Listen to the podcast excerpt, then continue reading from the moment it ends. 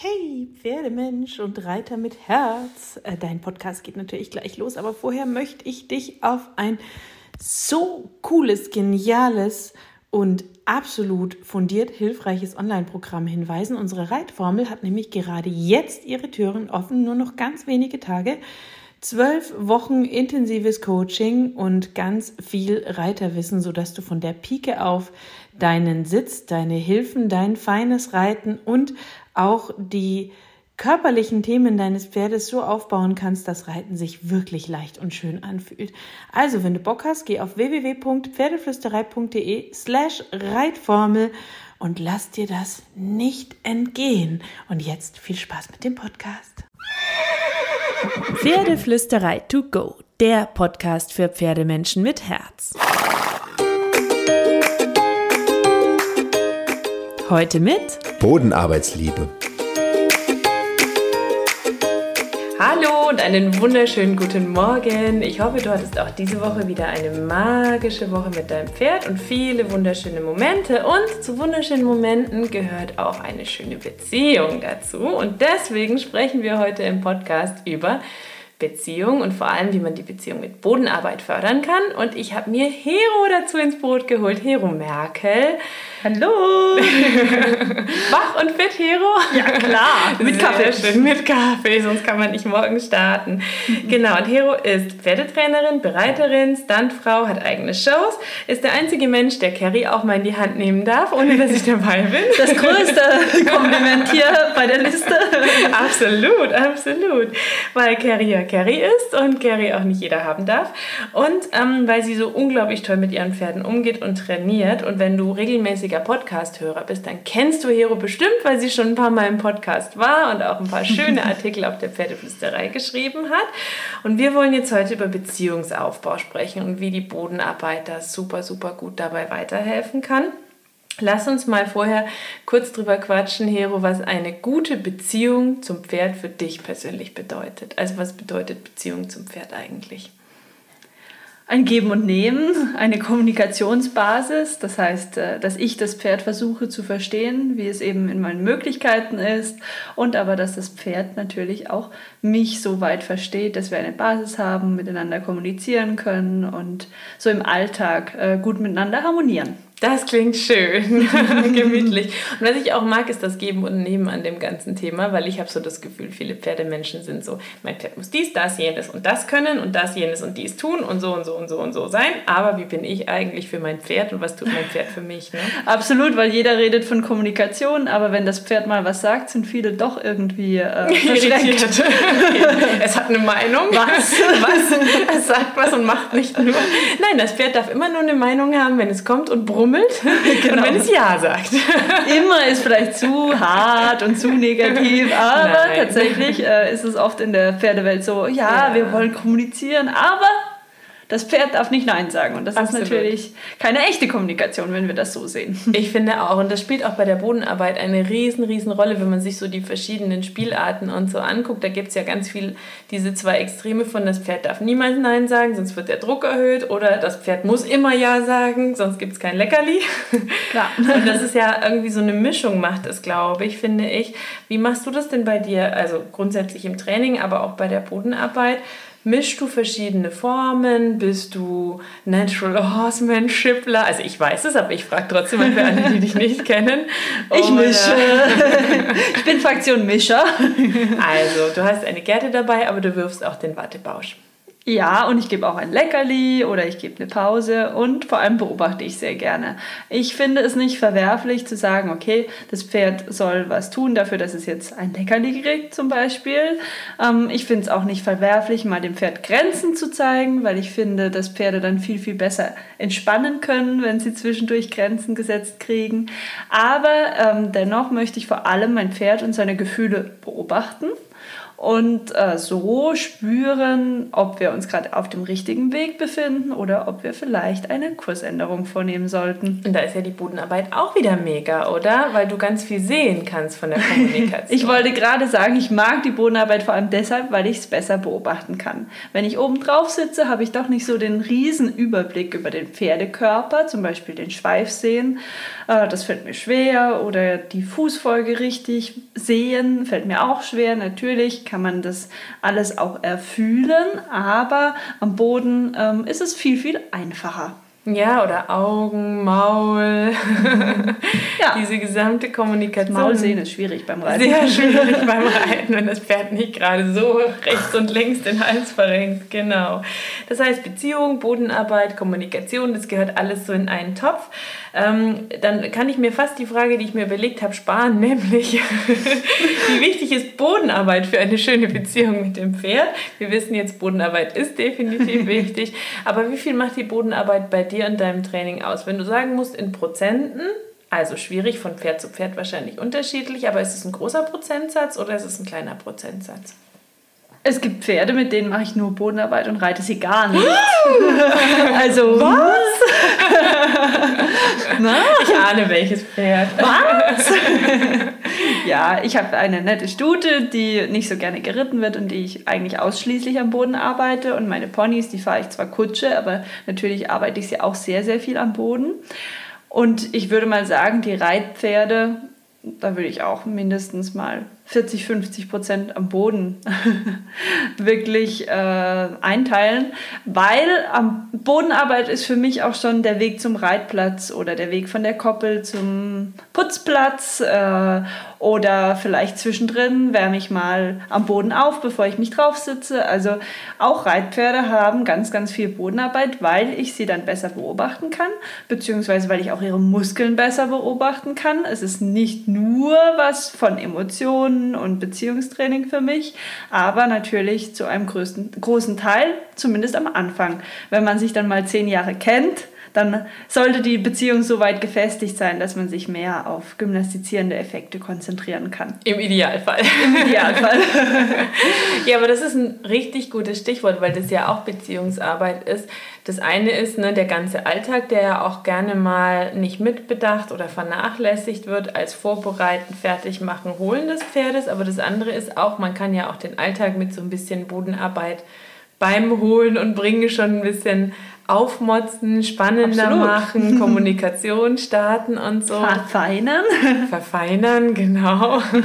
Also ich habe mit Carrie am Anfang ganz viel gemacht, so im Grunde Tempiwechsel im Schritt beim Holen von der Koppel, mhm. ähm, damit sie lernt, mehr auf mich zu hören beispielsweise. Hast du da auch noch so eine spontane Idee, was man da noch machen kann? Beim Pferd abholen sozusagen. Oder putzen oder zur Reitplatzhalle laufen, whatever. Irgendwas, was du vielleicht gerne machst, wo die Bodenarbeit für dich schon im Alltag startet. Oder Beziehungsarbeit? Ich, ich, versuche, mein Pferd von der Koppel zu holen, ohne am Strick ziehen zu müssen. Ich versuche, das Pferd erstmal einzuladen, dass es ein bisschen zu mir kommt. Und wenn es nur der Blick ist, ich finde, jeder Gedanke zu mir her zählt auch. Es gibt super introvertierte Pferde, die vielleicht nicht auf mich zugaloppieren. vielleicht, wenn ich Glück habe, ein bisschen Schritt auf mich zukommen. Aber in der Regel gucken sie mich immer freundlich an, wenn ich äh, herkomme. Und das reicht mir teilweise auch aus. Also ein freundlicher Blick zählt mehr als ein cremiges Pferd, das auf mich zugaloppiert, finde ich. Definitiv. und deswegen fängt es für mich da an, denkt das Pferd zu mir her oder denkt es gleich weg, wenn ich herkomme. Und natürlich, wie lade ich das Pferd ein, mit mir zu kommen? Da versuche ich immer gleich die Körpersprache anzupassen und dann auch am Putzplatz, wenn ich möchte, dass es mal rumgeht geht oder so, versuche ich auch eben das über meine Körpersprache zu vermitteln und nicht einfach zu drücken. Mhm. Wie man es ja doch ziemlich oft bei manchen Reitstellen sieht. Ja, das ist definitiv ein super Hinweis, dass gerade Bodenarbeit, wenn man es als Beziehungsbooster sehen möchte oder als Game Changer für eine schöne Beziehung hat auch ganz viel mit Körpersprache zu tun, ne? dass du unabhängig Unbedingt. wirst von Strick und allem, was du sonst noch so ans Pferd binden kannst. Dass es natürlicher wird fürs Pferd, weil Pferde untereinander kommunizieren nur über Körpersprache. Das bedeutet aber auch, dass Pferde untereinander nur über ihre, ähm, ja, ihre Energie kommunizieren. Und wenn wir als Mensch unsere Energie immer gleich lassen und immer äh, uns irgendwie drehen, unbewusst, vielleicht sogar mit ihnen reden, über unsere menschliche Sprache, sage ich mal, dann ist es viel, viel schwieriger fürs Pferd, es zu verstehen, als wenn wir versuchen, natürlich ihre Sprache zu übernehmen. Ja, und Pferde lieben ja Klarheit, ne? Und Klarheit ist super, weil Klarheit gibt Sicherheit und Sicherheit ist mega. Absolut. Und das ist ja auch, finde ich, so, so ein Missverständnis irgendwie, dass von an dieser aber da schweifen wir jetzt ganz gewaltig ab, das packen wir jetzt nicht an, dann machen wir irgendwann nochmal einen Podcast dazu, an dieser Dominanztheorie. Ja. Ne? So von wegen, du musst das Pferd dominieren, du musst die Leitstute, Leithengst sein, whatever. Es ist ja mehr, sei klar, weil dann gibst du Sicherheit. Absolut. Und ich meine, Pferde sagen ganz klar, geh kurz weg. Aber Pferde sagen nicht ganz klar, geh 300 Meter weg oder rennen 20 Minuten im Kreis. Sowas würde ein Pferd nie sagen. Und deswegen finde ich diese Dominanztheorie schwierig, weil wir Menschen tun das immer viel zu lange halten. Man kann schon mal klar sagen, jetzt geh bitte weg. Das ist wie bei Kindern auch manchmal. Man sagt nun mal, jetzt darfst du nicht über die Straße laufen, da kommt ein Auto. Ja? Wäre sinnvoll. Wäre sinnvoll. Und bei Pferden ist es auch so. Manchmal kann man ganz klar sagen, hier ist eine Grenze, hier wird es gefährlich, du musst jetzt anhalten, du musst jetzt zuhören. Aber ähm, man wird deswegen nicht wütend und man hält es vor allem nicht 20 Minuten lang, sondern es ist ein Moment der Klarheit, ein Moment der strikten Kommunikation und dann macht man wieder die Tür auf und sagt, okay, super, es hat funktioniert, wir haben überlebt, was auch immer. Mhm. Und jetzt gehen wir aber wieder auf Augenhöhe, du darfst gerne auch mitreden. Ja, das ist ein riesen, riesen Punkt, finde ich, beim Thema Bodenarbeit, glaube ich auch. Ähm, Sag mal, lass uns mal praktisch ein bisschen weiterdenken, wenn wir sagen Bodenarbeit, Kommunikation, Körpersprache, das ist alles super, super wichtig für einen schönen Beziehungsaufbau. Wenn du jetzt ein neues Pferd hast und du willst mit dem in eine Beziehung starten, machst du nämlich an auch erstmal ein bisschen Bodenarbeit mit dem, bevor du dich in den Sattel setzt. Was sind so die ersten Schritte, die du machst, um zu sagen, hallo, ich bin Hero, wer bist du? Lass uns kennenlernen. Ich strecke ihm erstmal meine Hand hin, das Pferd darf mich erstmal beschnuppern. Äh, manche Pferde sind da ja super neugierig, schnuppern ganz lange. Dann nehme ich mir diese Zeit. Manche Pferde finden es aber auch super langweilig und gucken gar nicht richtig äh, zu mir her. Dann versuche ich mich irgendwie interessant zu machen, um, äh, indem ich andere Übungen vorschlage. Und in der Regel versuche ich ganz simpel einfach erstmal loslaufen und anhalten zu üben über meine Körpersprache. Ähm, so spüre ich dann auch schon mal, ist mein Pferd gerade eher extrovertiert, also läuft es lieber los, oder ist es introvertiert, also hält es lieber an. Das spüre ich schon mal, ist nicht ganz unwichtig, wenn ich reiten will. Mhm. Ob ich eine Bremse habe, ist schon ein relativ sinnvolles Tool, sage ich mal, so eine Bremse. Ja, kann Sinn machen. und wenn ich spüre, okay, das klappt super, anhalten und losgehen, dann schaue ich, kann ich das Pferd anfassen? Kann ich es am Hals anfassen? Vielleicht an der Schulter, am Bauch. Wenn ich zum Beispiel reiten möchte, ist es mir super, super wichtig, dass ich es am Bauch, am Hals, auf der Gruppe, unten am Bauch und so anfassen kann. Denn wenn es meine Berührung da nicht möchte, will es bestimmt auch nicht, dass ich drauf sitze. Mhm, und, und, den Schenkel auch noch spüren ja. am besten. In der Regel ist es dann keine gute Idee. Mhm. Deswegen probiere ich erstmal, ob das Pferd äh, meine Berührung einerseits einerseits akzeptiert, aber andererseits auch entspannt akzeptiert. Weil wenn mein Pferd schon angespannt und Angst hat, aber stillstehen bleibt, wenn ich streichle, würde ich nie aufsteigen. Das macht einfach keinen Sinn.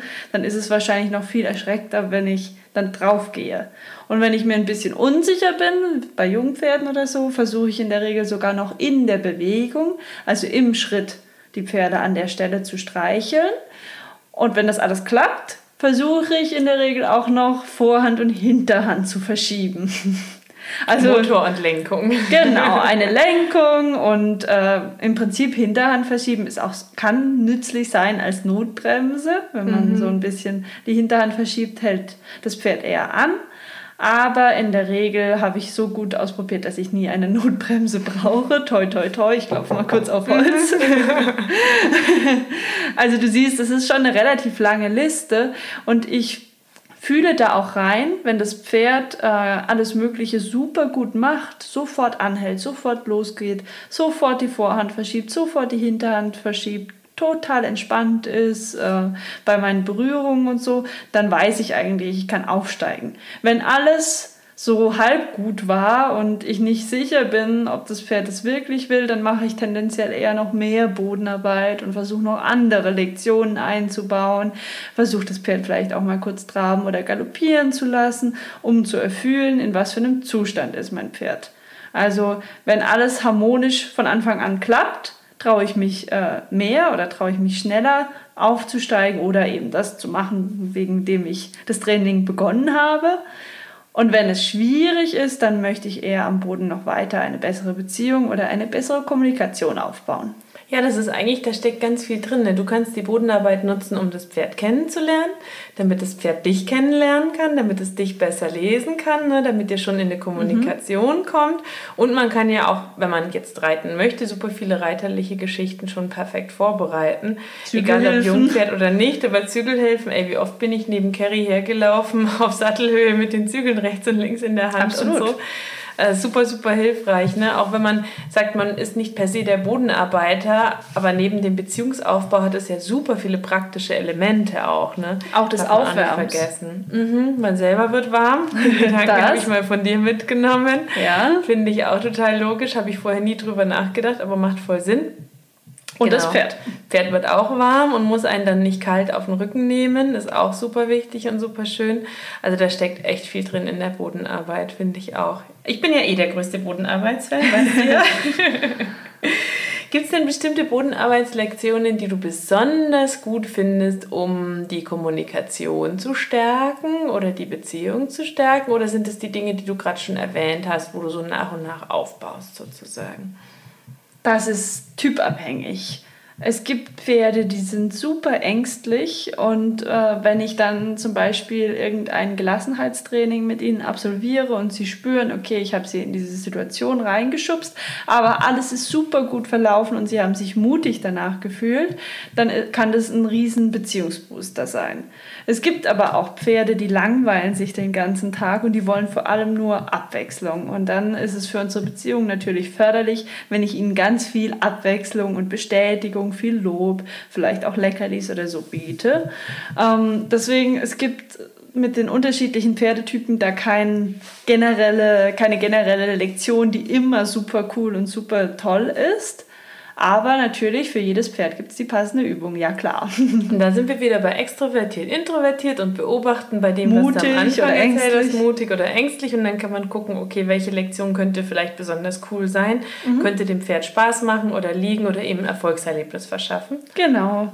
Und natürlich, wenn ich jetzt weiß, ich möchte reiten oder Kutsche fahren oder ins Gelände gehen, dann kann ich natürlich mein Training am Boden auch anpassen. Wenn ich reiten will, kann ich beispielsweise Zügelhilfen üben, wie wir es schon erwähnt haben. Wenn ich ins Gelände reiten möchte, dann kann ich erstmal am Boden in, ins Gelände gehen. Wenn ich Kutsche fahren will, übe ich vielleicht am Langzügel. Also da gibt es so viele verschiedene Arten der Bodenarbeit. Ja. da wird es einem erstens nie langweilig. Nein, das und zweitens stimmt. kann man alles vorbereiten. Und es macht so viel Spaß.